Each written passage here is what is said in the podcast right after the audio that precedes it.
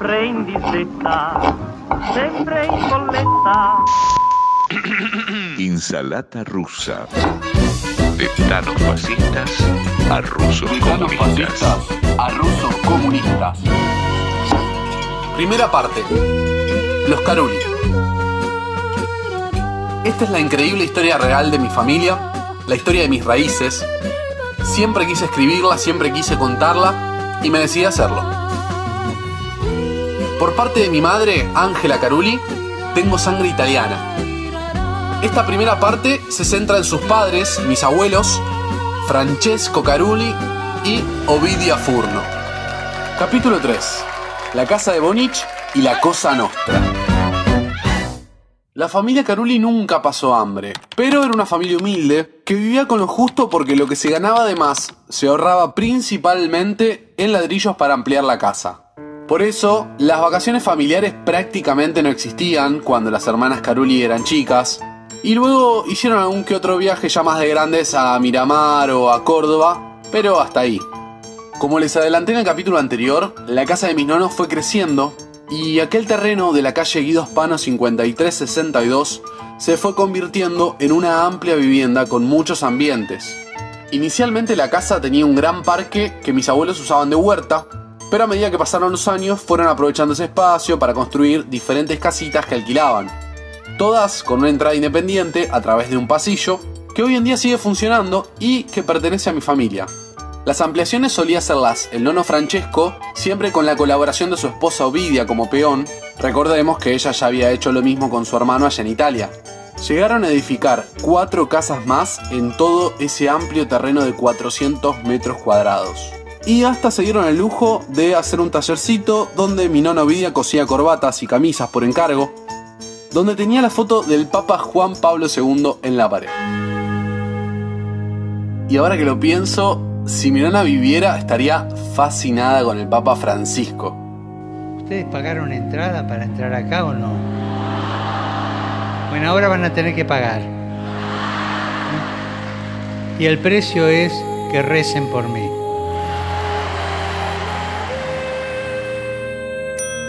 En la casita del fondo sigue viviendo actualmente el inquilino más antiguo de todos, el querido paraguayo Teresio, que se llevaba muy bien con mis abuelos y con quien compartí yo además charlas y un montón de travesuras cuando era chico.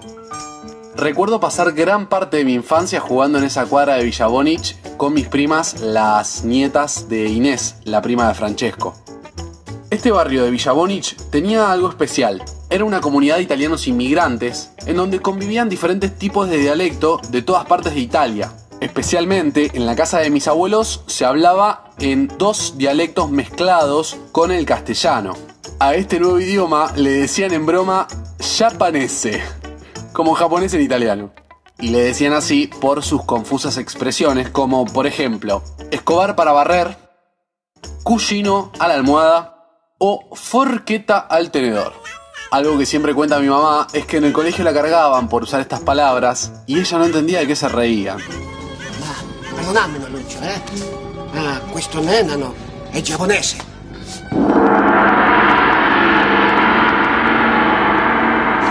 Giapponese. Eh sì, giapponese, ¿verdad? Mira vos.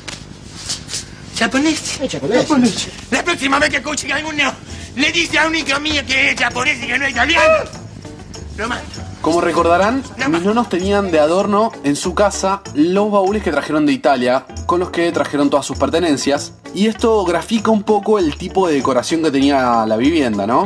Bastante rústica.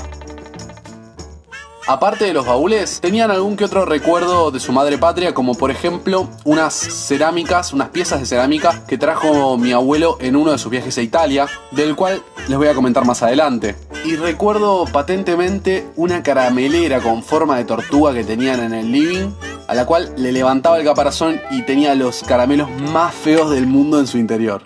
También tenían un combinado para escuchar vinilos de la marca Integrafon que hoy en día tengo en mi casa junto a varios de sus discos. Y por último recuerdo que en la casa de mi abuela en el patio había una hamaca en la cual me encantaba mecerme cuando era chico y que se la construyó mi abuelo Francesco a mi mamá cuando ella era pequeña y también dicen que la disfrutaba un montón. En la casa de los Caruli, la cosa nostra, la tanada, siempre estaba a flor de piel. Por eso, las peleas conyugales en la pareja de mis abuelos eran habituales y solían ser verbalmente violentas. Siempre terminaban a los gritos, pero de ambas partes, ojo, ¿eh? Si bien sabemos que Francesco tenía un carácter irascible, Ovidia, mi nona, no se quedaba atrás. Y en más de una cena familiar terminaron con amenaza de vendetta de ambas partes.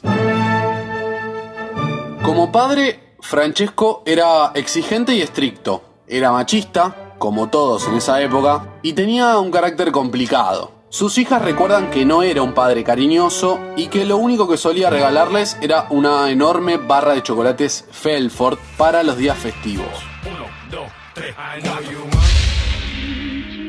Fue más severo con mi mamá, con Ángela, que con Hilda, pero a ninguna les hizo fácil transitar la adolescencia. Y siendo machista y con dos hijas mujeres, se imaginarán que no le gustaba nada la idea de que sus hijas tuvieran novios, ni mucho menos que desobedecieran alguna orden del patriarca de la familia. Ambas recuerdan que aprovechaban sus siestas o cuando él estaba absorto con la tele viendo Bonanza para escaparse a hacer sus travesuras. Como les decía antes, con Hilda, que era seis años menor que Lita, fue un poco más permisivo y un poco más afectivo, tanto así que hasta le regaló una moto cuando cumplió 18 y un jeep descapotable cuando ella se recibió de la facultad.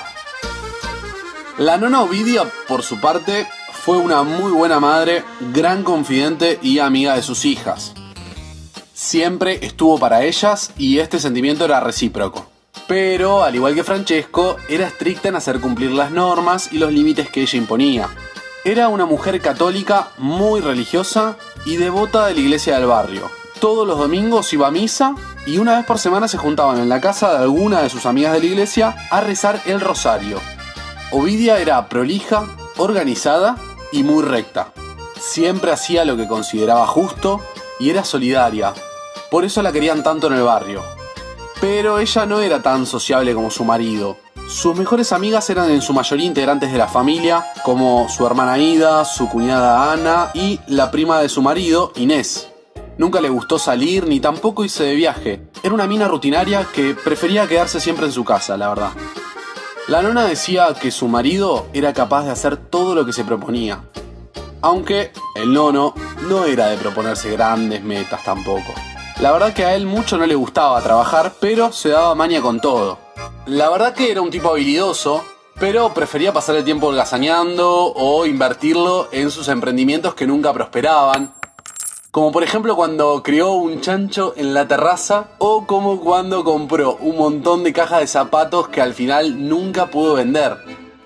El Tano laburó de operario en varias empresas metalúrgicas de la zona porque Villabonich era un polo industrial en crecimiento. Sabemos que entre esos laburos también fue colectivero y que terminó trabajando de capataz en una fábrica en Martínez de autopartes, en donde tuvo un preinfarto y a sus 45 años se jubiló prematuramente. Luego, ya jubilado pero siendo aún joven de edad, fue sereno en alguna de esas fábricas de la zona. Bien, ahora hablemos de lo que verdaderamente importa en esta vida, la comida. Por supuesto, la que cocinaba habitualmente era mi abuela, Ovidia, pero Francesco tenía algunas habilidades culinarias. Su especialidad eran los asados, aunque también cocinaba guisos de mondongo y a veces caracoles. Sí, sí, caracoles. De esos mismos que caminan por tu patio. Bueno, es una típica tradición de inmigrantes italianos, aparentemente. Además, hacía churros y pizzelas, que es un plato típico de los abruceses, la zona de donde venía mi nono. Son como una especie de crepes dulces que mi abuelo hacía con un molde de hierro cuyo centro tenía grabadas sus iniciales, CF, Caruli Francesco, y se grababan en las picelas al cocinarse. Ralladura de un limón, ponemos 10 cucharadas de azúcar, no sale tan dulce, más o menos agregamos cuatro huevos, licor de anís, más o menos medio vaso, y si no tienen licor de anís, cualquier otro licor que le guste. Le agregamos medio vaso de aceite de girasol, un poquito de esencia de vainilla. Bueno, ahora le agregamos media cucharada sopera de este, semillita de anís lavado en un colador. Y por último, harina leudante. Más o menos, a esta cantidad más o menos van medio kilo, 600 gramos, hasta que quede más o menos una masa no muy dura ni, muy blanda, más o menos como para una torta. Ha salido la primera, si no, si no tiene más tostadito, lo un poquito más. Todos los años en el mes de febrero mis nonos hacían muchísimas botellas de conserva de tomate y era una especie de ceremonia familiar que incluía la ayuda de amigos y vecinos. Cosechaban grandes cantidades de tomates de su propia huerta y los cocinaban en unas ollas gigantes. Las botellas las esterilizaban previamente, luego las rellenaban con los tomates ya cocidos y finalmente las sellaban al vacío hirviéndolas en agua. Con eso tiraban para todo el año y más. Si llegaba el fin del mundo, algo que no les iba a faltar era tuco. Y además de los tomates, otra conserva que solía ser mi nona eran las berenjenas y los frascos de aceituna que cosechaba con sus propias manos del enorme olivo que tenía en la vereda de su casa. La nona Ovidia se desenvolvía muy bien en la cocina dentro de un catálogo reducido de comidas como guisos o polentas. Además hacía buenas pascualinas y exquisitas pastas caseras. Eso sí, recuerdo sus canelones de verdura, los ñoquis de papa amasados a mano, tenían una consistencia perfecta. Y el tuco, hecho con sus propios tomates, era hervido durante mil horas hasta que tomaba un sabor increíble. Su secreto, mucha zanahoria y mucho ajo. En todas las Pascuas hacía una torta de arroz y tanto su cuñada, la hermana de Francesco, Ana Caruli, como su prima, Inés, hacían la chichirquiata, que eran unas bolitas de masa con miel que también son típicas de los abruceses. Ellas dos, como Francesco, venían de esa, de esa zona de Italia. A mi nona le preocupaba mucho que los niños en general comieran. Siempre quería que comas y que comas más. Evidentemente viene por la infancia pobre que vivió en Italia, ¿no? Donde la comida no sobraba. Y hablando de sobrar, que ni se te ocurra dejar algo en el plato, mi nona antes de tirar la comida era capaz de comerse lo que sea.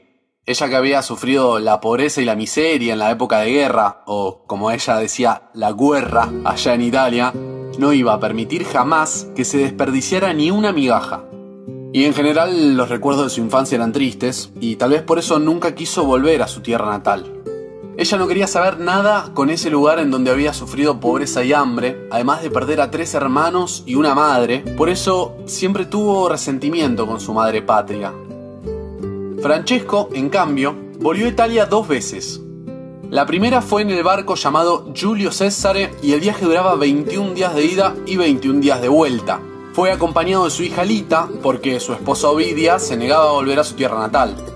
Durante el viaje a bordo del Giulio Cesare, el nono Francesco le enseñó a bailar a Lita y ella siempre cuenta que él se enojaba muchísimo y la retaba con fuerza cada vez que se equivocaba en algún paso de baile. En este viaje, padre e hija pasaron un mes entero en Europa, principalmente en la casa de los padres de Francesco, mis bisabuelos. Lita siempre cuenta que allá vivieron una ceremonia tradicional de ese pueblo donde ellos vivían, que consistía en matar a un chancho, dejándolo desangrar y agonizando lentamente. Ella nunca se va a olvidar los gritos desesperados de ese pobre animal. La segunda vez que el nono viajó a Italia fue en avión, pero esta vez fue solo, con el objetivo de cobrar parte de una herencia familiar, pero parece que no lo consiguió y terminó volviéndose a Argentina peleado con toda su familia. A pesar del resentimiento que mi nona tenía por Italia, mantuvo arraigadas algunas costumbres de su patria. Por ejemplo, el tema de la música, le encantaba cantar las canzonetas de su pueblo, con esa voz aguda muy linda que ella tenía, y escuchaba cantantes como Gianni Morandi o Massimo Ranieri. Pero no era de ponerse a escuchar música igual, era más bien de cantarla. Dovunque tu sia. No, maestro, non questa, l'altra.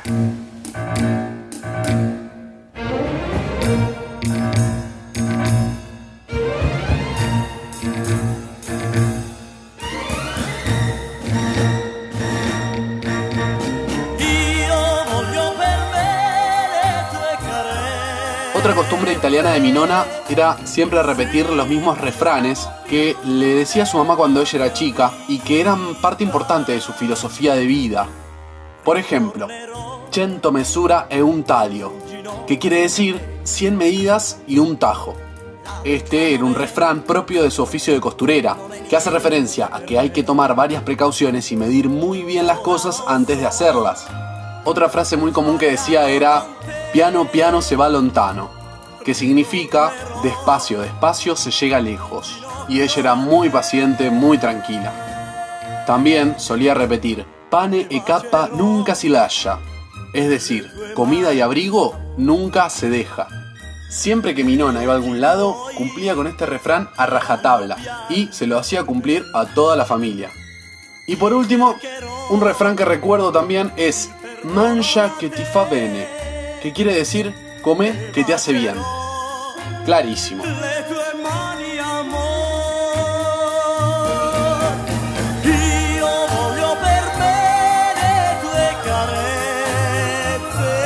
Y así termina este capítulo.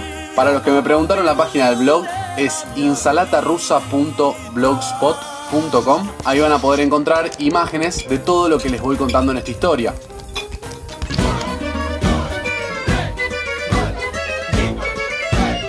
Y en el próximo capítulo, que es el último de la parte italiana de mi familia, les voy a contar cómo fue la década del 70 y del 80 para esta familia.